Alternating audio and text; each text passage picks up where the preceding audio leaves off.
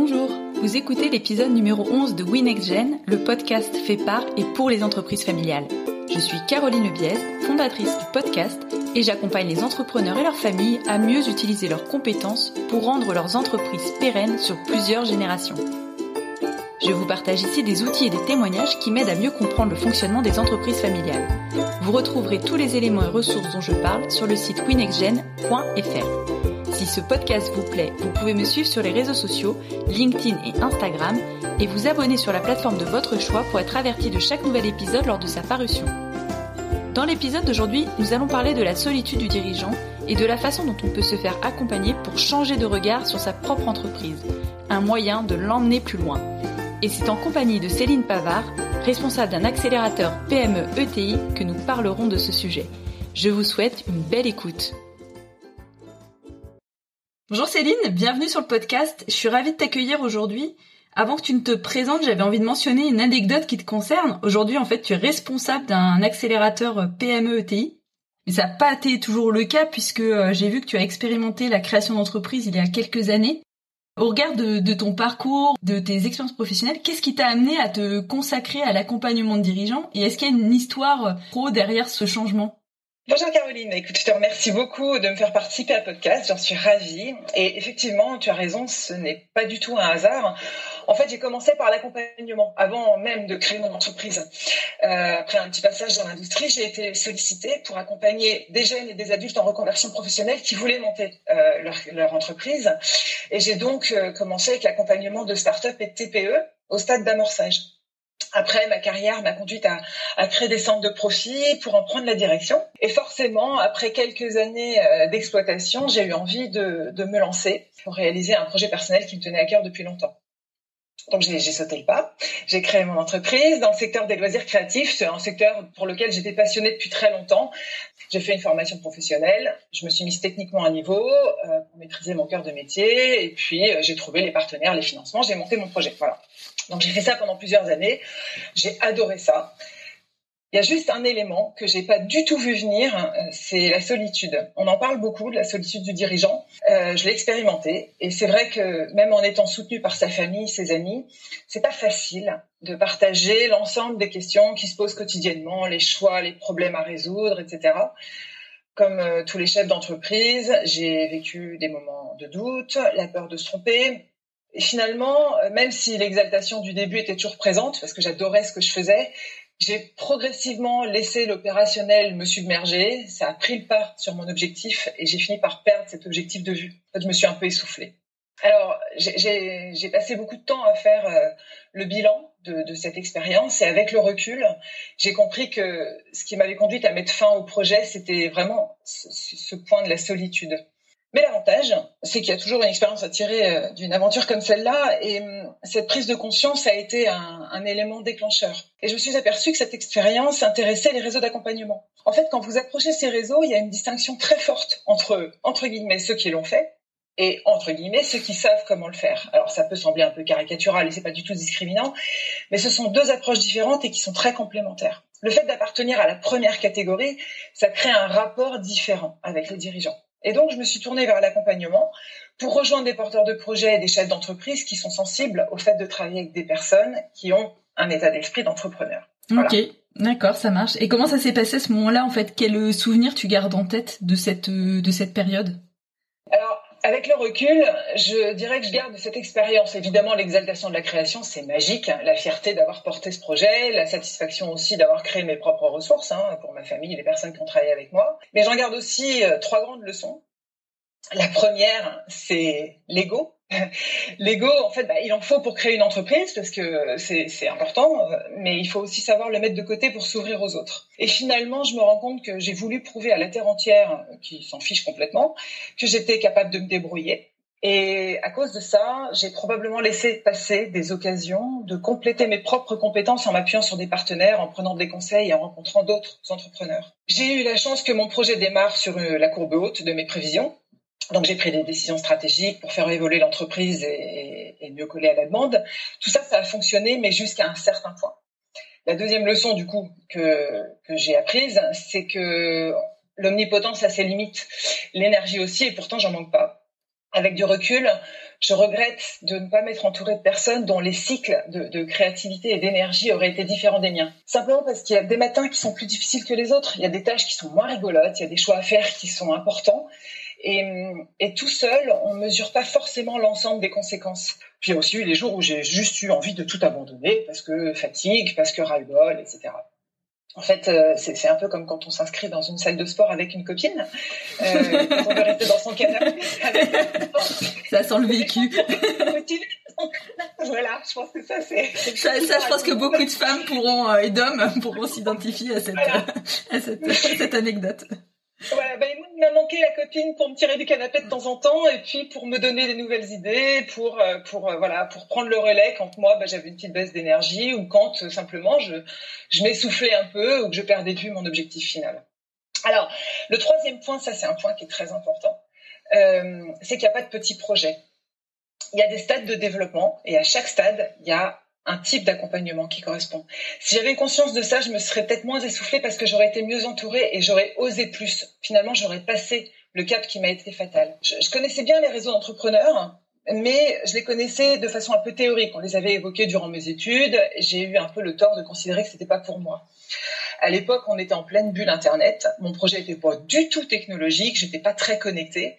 Et finalement, je me suis inventé toutes sortes de complexes pour me persuader que je jouais dans la cour des petites boîtes qu'il resterait. Euh, ça, ça c'est dommage parce qu'avec le recul, euh, bah, je, repense à une petite phrase qu'André Mullier a, a, prononcée qui a dit euh, Faites attention quand vous créez une entreprise, on ne sait jamais où ça vous mènera. Bah, c'est exactement ça. Et finalement, je, regrette peut-être d'avoir complexé sur la taille de mon entreprise et de, ne pas avoir vu un peu plus grand. Du coup, des, années après la revente de mon entreprise, j'ai toujours eu cette tentation de recommencer en exploitant mieux la, richesse des réseaux d'entrepreneurs qui sont déjà passés par là, qui, savent euh, ce qu'on ressent quand on est tout seul à la barre. Et finalement, j'ai pris autre, une autre option. J'ai choisi de faire de l'accompagnement et je me suis formée aussi pour devenir administratrice indépendante c'est finalement une autre façon d'apporter un regard extérieur sur une entreprise sans quitter ce monde de, de, l'entrepreneuriat qui est extrêmement stimulant. Mmh. Je fais un petit aparté, mais euh, finalement, euh, toi, euh, tu as, quand même su te servir de cette expérience pour la transformer, alors pas sur ton projet d'entreprise, mais finalement sur de l'accompagnement de dirigeants. Et ça, c'est quand même, c'est quand même très positif finalement. En effet, il y avait deux façons de faire les choses. Il y avait tirer un trait et dire ras-le-bol, je, passe à autre chose. Et puis il y avait utiliser ce que j'avais appris dans la mesure où le fil rouge de ma carrière, c'était l'entrepreneuriat, c'était dommage de ne pas tirer parti de cette expérience. Maintenant, euh, tu t'accompagnes un certain nombre d'entreprises. Selon toi, qu'est-ce qui différencie les PME, ETI, start-up des entreprises qui vont se pérenniser dans le temps et qui vont plus être familiales, hein, puisque c'est finalement c'est aussi l'objectif du podcast, c'est de parler des entreprises familiales. Et d'ailleurs, pour toi, est-ce qu'il y, y a un moment à partir duquel on bascule de l'entreprise lambda à l'entreprise familiale? Est-ce que c'est une question d'état d'esprit à la ou est-ce que c'est quelque chose euh, qui, en tant que dirigeant, nous tombe forcément un petit peu dessus comme ça sans qu'on s'y attende? Pour moi, ce qui, caractérise vraiment une entreprise familiale, c'est deux choses. C'est une vision long terme qui, transcende les générations, et puis la volonté de préserver euh, une spécificité, un cœur de métier. Donc la vision long terme, c'est effectivement la volonté de transmission, de sauvegarde de l'effort des aînés. Et moi, quand je discute avec euh, des, les dirigeants d'entreprises familiales, les nouvelles générations de dirigeants d'entreprises familiales, on ressent un attachement très fort à ce qui a été accompli, le respect pour le travail fourni par les précédentes générations, mais aussi, du coup, le, corollaire qui est la peur de ne pas être à la hauteur, d'abîmer l'héritage, de ne pas pouvoir donner aux suivants ce qu'on a soi-même reçu. Donc, finalement, euh, la pérennité et la stabilité, c'est une responsabilité importante pour les nouvelles générations qui doivent apporter de la nouveauté et bousculer ou adapter une recette qui a toujours marché. Le deuxième point, c'est de préserver la spécificité de l'entreprise familiale, la volonté de conserver le cœur de métier à travers les générations, mais aussi de garder euh, l'état d'esprit de l'entreprise, sa culture, son histoire, etc. Finalement, au-delà de l'héritage, euh, pour moi, l'entreprise familiale, c'est exactement ce que tu as dit, c'est un, un, état d'esprit, plus qu'un nom ou un organigramme. En fait, j'accompagne des dirigeants qui sont les fondateurs de leur entreprise, donc c'est la génération 1, dont les enfants sont encore à l'école primaire et qui considèrent leur entreprise comme familiale parce que tout le processus de création a été un projet de famille qui a nécessité du soutien, des compromis, des sacrifices. Leur but, c'est de créer un patrimoine, un métier et euh, une histoire de famille. Et finalement, ils vont s'appliquer à eux-mêmes intuitivement les recettes de l'entreprise familiale en adoptant la vision longue pour transmettre un héritage à leurs enfants. Il y a, plein de cas en fait. J'ai aussi des, dirigeants associés qui n'ont aucun lien de famille entre eux, mais leurs enfants s'associent pour reprendre l'entreprise. Et finalement, ça, crée une espèce de, de, deuxième génération, de next gen, mais avec des ADN différents. Donc finalement, je pense que ce qui caractérise l'entreprise familiale et le passage, le moment du passage euh, à, à, cet état d'esprit d'entreprise familiale, il peut être présent dès le départ. Mm. Soit le dirigeant crée son entreprise dans cette volonté de transmettre un héritage, soit ça se fait euh, au fur et à mesure, c'est-à-dire que les parents créent l'entreprise et les enfants la reprennent derrière. Mm. Il n'y a pas de règle en fait. Ouais. Et c'est vrai que pour rebondir sur ce que tu viens de dire euh, et en lien avec ton expérience, en fait aujourd'hui en France on mentionne quand même euh, à travers euh, pas mal d'études que on a énormément de PME qui sont familiales, mais qu'un certain nombre n'arrivent pas à passer le stade de l'ETI. Alors pour des raisons qui peuvent être fiscales ou économiques, par rapport à l'Allemagne, on est on est quand même plutôt plutôt en retard. Est-ce que c'est un cap obligé de passer de la PME à l'ETI Devenir une ETI, c'est pas du tout un passage obligé, je suis parfaitement d'accord, mais c'est vrai que plus une entreprise est importante, moins elle est vulnérable. Donc elle assure une certaine stabilité en grandissant. Pour moi, euh, l'élément majeur du passage, enfin un des éléments majeurs du passage entre une PME et une ETI, c'est quand même la structuration de sa gouvernance. C'est pas évident de donner des recettes parce que chaque dirigeant, chaque entreprise est différente. Mais ce qui me semble essentiel, c'est que le chef d'entreprise passe le cap de sa croissance avant son entreprise. Je m'explique. En fait, il faut qu'il anticipe. C'est un choix finalement. C'est un, choix qui implique un changement de regard sur l'entreprise qu'on a soi-même créée et qui finalement, en tant qu'entité, va prendre son indépendance. Donc ça implique un changement de posture du dirigeant. Euh, on, utilise souvent cette image qui est de passer de l'homme orchestre à chef d'orchestre. C'est vraiment ça. Alors, on a, plein de cas de figure différents. Il y a certains chefs d'entreprise qui, dès le départ, se donnent des objectifs par palier de chiffre d'affaires euh, ou de, des croissances externes, etc. Et qui, dès lors, anticipent les évolutions d'organigramme et de gouvernance qu'ils vont devoir adopter pour suivre les paliers qu'ils ont anticipés. A d'autres chefs d'entreprise qui, dès le départ, disent Moi, je préfère la structure PME. Et donc, ils, limitent volontairement la taille de la structure qu'ils vont piloter en direct. Ça veut dire que si la structure doit grandir, ils préfèrent créer des entités supplémentaires et déléguer la direction pour rester dans un état d'esprit de PME. Et puis, il y a le dernier cas de figure qui est ceux qui sont un peu surpris par leur croissance. Et là, dans ces cas-là, les dirigeants se trouvent souvent confrontés à des décisions qui vont être obligés de partager avec d'autres. Ça peut être des investisseurs, ça peut être euh, des partenaires ou dans le cas de croissance externe, d'autres entités et ils vont devoir s'ouvrir à des visions différentes. Euh, ça, ça c'est souvent une transition qui est un peu compliquée. Et là, là, l'accompagnement est d'autant plus important. Hmm. Et on sait d'ailleurs qu'aujourd'hui, en fait, la, la gouvernance c'est un élément clé de pilotage pour les entreprises. Ça fait d'ailleurs également partie de tes arguments puisque toi, tu as formé des administrateurs, tu t'es toi-même formé pour devenir administratif, administratrice, pardon. Euh, mais, mais beaucoup de dirigeants n'ont pas conscience du, du fait qu'avoir un conseil d'administration ou une autre forme finalement de, de board ou de gouvernance, mm-hmm. c'est un véritable plus pour progresser et faire progresser l'entreprise. Et donc, sans être dans l'indiscrétion, est-ce que toi, tu as des exemples euh, en tête de cas où le fait d'avoir un conseil d'administration ou un board, ça a été salutaire, ou au contraire, le fait de ne pas en avoir, euh, ça a pu mettre en péril euh, l'entreprise? Alors, c'est pas évident de répondre à cette question parce que les dirigeants que j'accompagne ont conscience de la nécessité de s'entourer d'un conseil d'administration. Euh, alors, c'est sûr que le passage à l'acte, c'est une étape forte de la vie de l'entreprise. Maintenant, euh, il y a des étapes. Et par exemple, ceux qui, euh, ceux qui sont moins convaincus ou qui ont des conseils d'administration qui ne sont pas forcément très bien structurés, on peut aussi leur proposer de tester ce qu'on appelle les advisory boards hein, euh, et qui finalement consiste à s'entourer d'un certain nombre de personnes extérieures à l'entreprise de façon un peu informelle, sans nécessairement mettre un nom dessus, pour échanger périodiquement sur les grands sujets de l'entreprise. Ça, ça peut être une première étape. En général, quand on évoque la question du conseil d'administration avec les chefs d'entreprise, il y a deux freins qui reviennent souvent. Le premier, c'est la peur de perdre le contrôle, et le second, c'est la crainte de s'écarter du projet initial. Souvent, du coup, les premiers mandats qui sont confiés par les dirigeants le sont à des personnes qui sont acquises à l'entreprise ou très opérationnelles. Ça peut être des gens du même métier, des conseils, etc. Donc ça, c'est une première étape et c'est très bien de le faire, mais c'est vrai qu'il manque un regard extérieur. Donc il faut aller un peu plus loin que ça. Euh, je suis entièrement d'accord avec toi. Euh, je trouve que mettre en place un, un premier conseil d'administration de manière formelle ou informelle, c'est déjà une, première étape qu'il faut euh, absolument euh, saluer.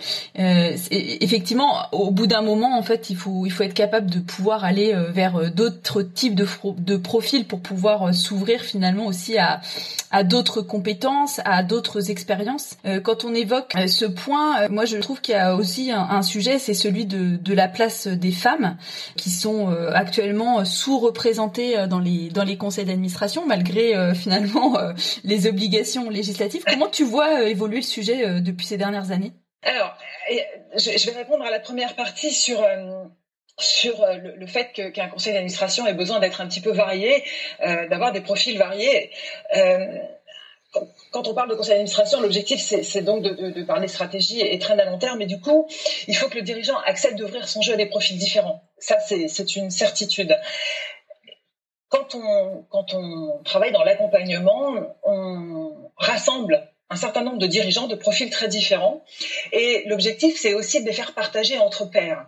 Et pour ceux qui n'ont pas conscience de l'importance d'avoir des profils différents dans un conseil d'administration, c'est également une première approche. C'est-à-dire qu'à force de discuter entre eux, ils se rendent compte de la richesse de partager avec des gens qui sont absolument pas des mêmes métiers, qui n'ont pas le même âge, etc. Et, ça aussi, ça peut, créer des déclics et, et permettre à ces dirigeants de comprendre que intégrer dans leur board des personnes de profils variés, euh, c'est une vraie richesse. Alors, je, je donne un exemple. Vous avez des grandes entreprises qui accueillent dans leur board des artistes, des philosophes, des sportifs. Euh, avant d'en arriver là, ça peut être simplement aller chercher des personnes en dehors de son cercle. Et, et si le pas est trop difficile à franchir, il ne faut pas oublier qu'on n'est pas obligé de donner un mandat d'administrateur tout de suite. Il y a des mandats de censeurs, par exemple, qui existent. Ils ont un rôle d'administrateur à part entière, mais ils n'ont pas le droit de vote. Donc ça peut être une première étape. Alors, concernant les femmes, alors, concernant les femmes, ça c'est un vaste sujet. J'avoue que j'ai un peu de mal à en parler comme d'une catégorie à part, forcément, parce que je suis un hmm. petit peu jugée partie. Oui, et puis euh, je pense qu'il faut, sans être dans, sans tomber dans l'extrême euh, non plus. Euh... Voilà. Alors, c'est vrai que la, loi, la loi qui impose 40% de mixité, ça a permis de rappeler que les femmes ont leur place dans la gouvernance. Alors, je ne rentre pas dans le débat des compétences. Pour hmm. moi, c'est un. C'est acquis. C'est acquis. Hein. le doute n'est pas permis. Mais, mais un CA, euh, un conseil d'administration, logiquement, il est censé être euh, être représentatif, être mixte. Euh, et ça, c'est valable pour tous les cas de figure. On parle des femmes, mais ce serait tout aussi aberrant de constituer un conseil d'administration 100% féminin ou 100% plus de 50 ans ou 100%, ingénieur. Donc, l'objectif, c'est vraiment la, variété des profils. Une chose est certaine, pour en revenir aux femmes, c'est que les femmes ont tendance à minimiser leur légitimité. Euh, c'est la raison pour laquelle on, se rend compte que beaucoup plus que les hommes, elles choisissent de se former. Et, et il existe aujourd'hui des, des, réseaux d'administratrices indépendantes qui sont certifiés par de grandes écoles. C'est ce que j'ai fait moi, puisque j'ai suivi la formation de Million avec le cabinet Air Value. Ce sont des formations qui sont de très bon niveau. Et c'est vrai que c'est une garantie importante, la formation, parce que la posture à tenir dans un conseil d'administration, elle n'est pas innée. Chaque membre a des compétences opérationnelles, chaque administrateur est recruté aussi parce que il, a, il a ses compétences. Mais dans un conseil d'administration, il faut apprendre à passer de l'action à la gouvernance. Et si on veut pouvoir mettre en place un conseil qui remplit efficacement son rôle, il est important que chaque administrateur connaisse précisément son terrain de jeu pour apporter une vraie valeur ajoutée. Mmh. Je suis d'accord avec toi. Et parfois, le, en fait, le, risque est grand et la tentation est grande de vouloir faire de l'opérationnel.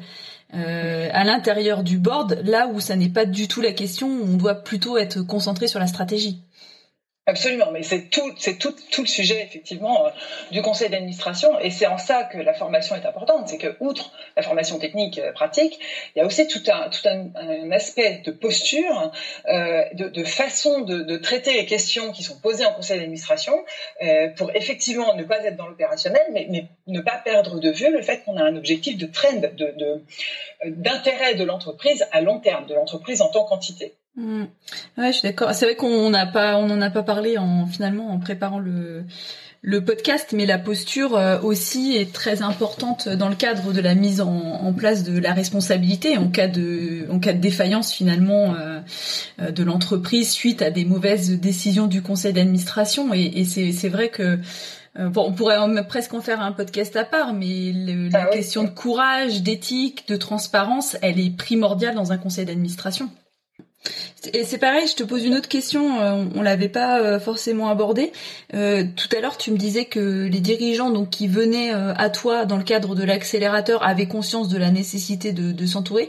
Est-ce que tu vois des résultats très probants suite à la constitution d'un conseil d'administration ou d'un board? Alors, euh, je, vais, parler d'un exemple très concret et extrêmement simple. C'est un, exemple assez modeste, mais j'ai un dirigeant un jour qui avait un, sujet sur, sur l'un de ses directeurs opérationnels un sujet un peu complexe. Euh, la, personne euh, posait des problèmes dans l'entreprise. Et finalement, en discutant en advisory board avec un autre dirigeant d'un métier complètement différent, euh, en, gros, on en avait un qui était dans les services et, services informatiques et l'autre qui était dans, dans l'industrie, ils se sont rendus compte qu'ils avaient finalement un problème similaire à gérer. Et le fait d'en discuter ensemble leur a permis de trouver une solution. Alors là, on est dans de l'opérationnel, mais finalement, c'est un peu la même chose euh, au niveau d'un conseil d'administration.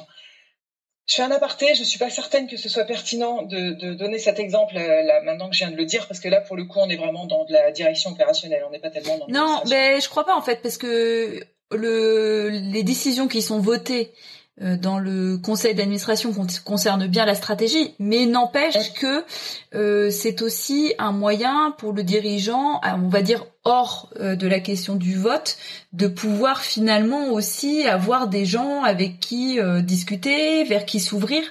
Et même si ça, même si à ce moment-là on va pas parler de stratégie, on va quand même rompre l'isolement du dirigeant en, en se permettant quand même des apartés qui concrètement vont permettre de, de résoudre de résoudre des problèmes qui sont quand même bel et bien là. Donc, euh, non, non, je trouve que cet exemple est finalement euh, est, aussi pertinent. On est dans le conseil d'administration, bien sûr, on vote la stratégie, mais on a quand même le droit aussi de d'être un peu plus, on va dire, euh, euh l'axe sur sur l'étendue de certains sujets et de parler de choses concrètes qui sont des problématiques inhérentes à l'entreprise et que le dirigeant rencontre tous les jours. Je pense qu'effectivement, il y a deux choses. Il y a d'un côté euh, le dirigeant qui, lui, peut avoir besoin de discuter avec d'autres dirigeants, ça c'est vraiment de l'accompagnement, et potentiellement mettre en place un advisory board pour discuter avec ses pairs et mettre sur la table des sujets opérationnels, très concrets. Et puis, au niveau du conseil d'administration, le fait de s'ouvrir à d'autres profils permet d'avoir des regards différents. Euh, il est évident que quand vous avez euh, un, administrateur qui vient d'une entreprise industrielle et un administrateur qui vient d'une entreprise dans le, je sais pas moi, le spectacle vivant, les, visions les, objectifs, la, façon d'imaginer l'entreprise euh, euh, sont, très différentes et peuvent apporter une grande richesse. Mm. Et puis potentiellement des, réponses euh, auxquelles on n'aurait pas pensé parce qu'on est tous un peu formatés forcément par le milieu dans lequel on est, la façon dont on travaille et puis son quotidien. Ouais, c'est exact.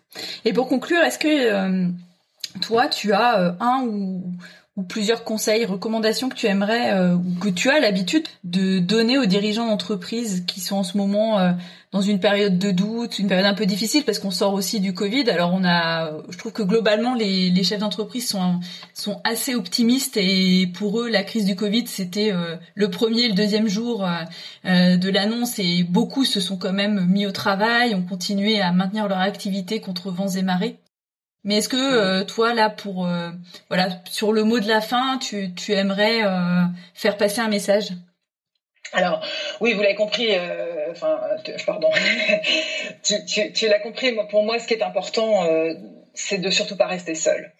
Euh, il existe des dizaines de réseaux d'entrepreneurs, d'accompagnement, de tutorat, de mentors, etc. Honnêtement, il y a un choix énorme.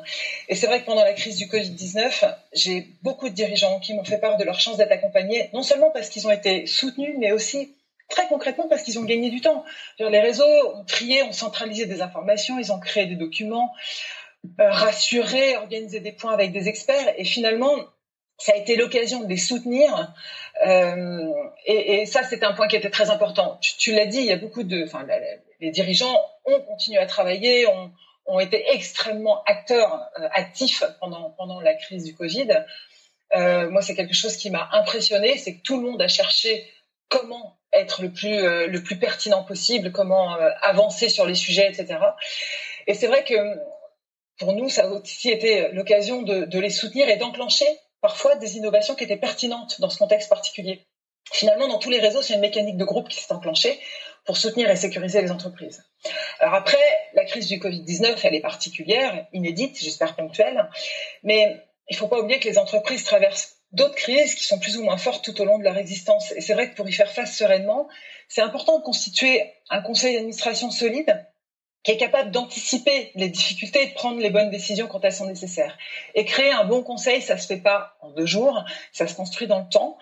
Ce sont des relations entre les administrateurs qui s'établissent dans la confiance. Et construire un conseil d'administration, c'est une décision essentielle du dirigeant pour faire grandir et, pour assurer la pérennité de son entreprise. Mm. Ok, bah très bien. Merci beaucoup Céline. Je trouve que bah, voilà, ça c'est c'était un super euh, super témoignage. Ça s'est hyper bien déroulé. Donc euh, bravo, bravo pour cette préparation euh, très sérieuse. Eh ben, merci à toi Caroline. C'était une super tribune, très intéressant. Quelques petites choses avant de vous quitter. Je vous ai mis les références de ce podcast dans le descriptif et si vous souhaitez en savoir plus, vous pouvez également les retrouver sur l'appli de votre choix. Aussi, si vous souhaitez me contacter pour me faire un feedback, me proposer des thématiques ou des personnes à interviewer, n'hésitez pas, je serai ravie de vous répondre. Vous pouvez vous rendre directement sur LinkedIn, sur mon profil Caroline Lebiez ou bien sur mon compte Instagram @winextgen. Je vous remercie d'avoir écouté jusqu'au bout et si le podcast vous plaît et que vous appréciez le travail, le plus simple pour m'aider, c'est soit de mettre un commentaire, soit une note 5 étoiles sur iTunes et de le partager sur vos réseaux sociaux. Ça m'aide vraiment à faire connaître le podcast. Donc merci à tous et je vous dis à très vite pour un nouvel épisode. À bientôt.